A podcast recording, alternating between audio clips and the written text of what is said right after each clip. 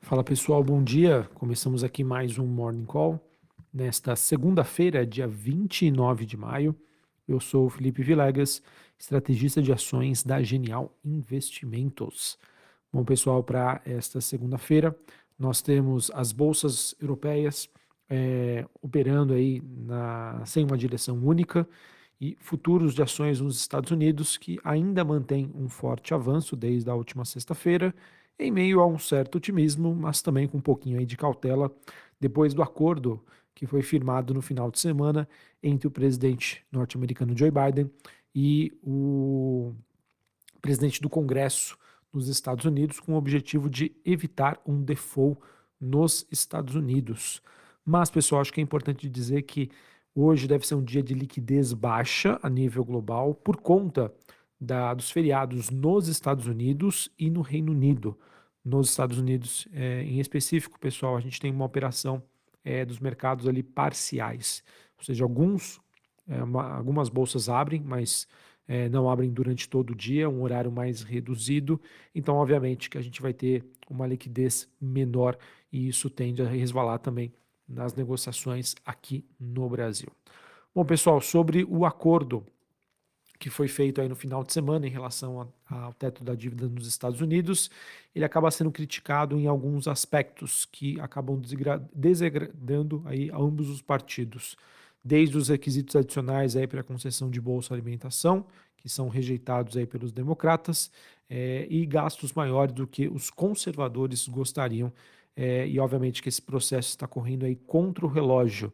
A secretária do Tesouro, Yellen, afirmou que o dinheiro vai se esgotar no próximo dia 5 de junho.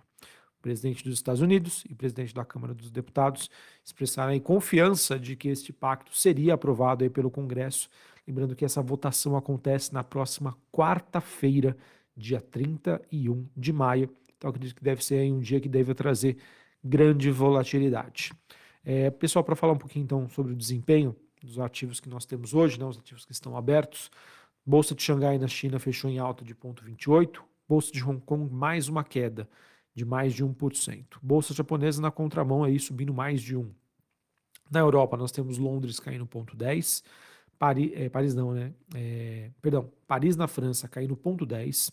Frankfurt na Alemanha caindo 0,08. A Bolsa de Londres segue fechada.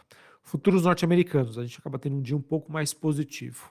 S&P subindo 0,32, Dow Jones subindo ponto 19 e a Nasdaq subindo ponto 60. A Nasdaq continua no seu rally de alta depois do bom desempenho aí das ações de tecnologia ligada à inteligência artificial que foram influenciadas na semana passada depois do resultado da Nvidia.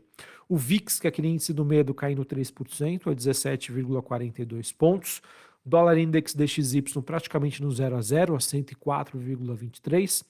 Taxa de juros de 10 anos nos Estados Unidos caindo 1,3 a 3,77. Bitcoin sobe 2,5%, 27.800 dólares a unidade. E quando a gente olha aqui para a movimentação das commodities, a gente acaba tendo um dia mais negativo para o petróleo, caindo 0,15 o contrato negociado em Nova York, o WTI. E olhando para os metais industriais, a gente acaba não tendo negociação por conta do feriado na Bolsa de Londres, mas em Singapura, né, na Bolsa de Singapura, a gente teve o minério de ferro tendo seu segundo dia consecutivo de alta, uma alta muito forte nos dois últimos dias, ou seja, nesta segunda-feira e na sexta-feira passada, o minério de ferro avançando aí quase 11%. Pessoal, não vimos aí, não enxergamos nenhuma mudança significativa nos fundamentos envolvendo o setor imobiliário na China. Por enquanto, a gente ainda segue uma visão aí mais negativa. Então, a gente considera que esse movimento é técnico, tá? uma questão aí de ajuste de preços, a tendência ainda, na nossa opinião, segue de baixa. Maravilha? Então, pessoal, essas são as principais notícias internacionais. Além disso, nós tivemos é, no final de semana é, as definições sobre o presidente da Turquia, tá?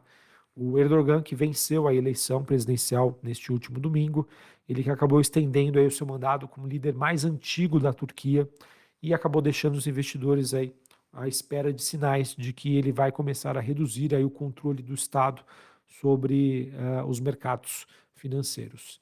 É, por conta disso, né, antes que isso aconteça, a gente tem a lira turca enfraquecendo aí depois de todos é, de todos os anúncios, né, os episódios envolvendo aí as decisões do Erdogan nos últimos anos que acabaram prejudicando aí bastante a economia turca, tá? Então, por conta disso, com a reeleição dele, a princípio isso acaba sendo visto aí como negativo aí por parte do mercado, por parte dos investidores. Beleza?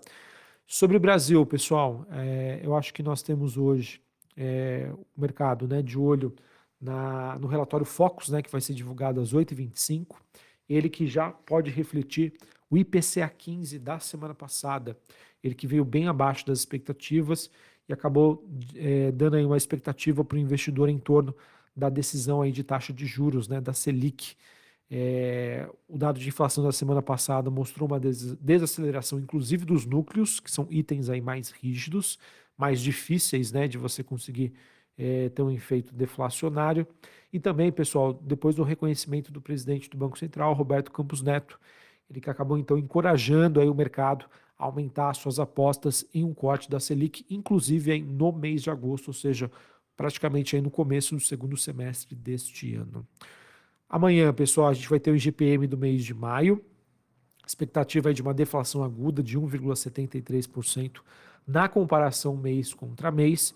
E na quinta-feira, pessoal, a gente vai ter a divulgação do PIB né, brasileiro referente ao primeiro trimestre, ele sob o governo Lula, e a princípio tem expectativas um pouco mais positivas.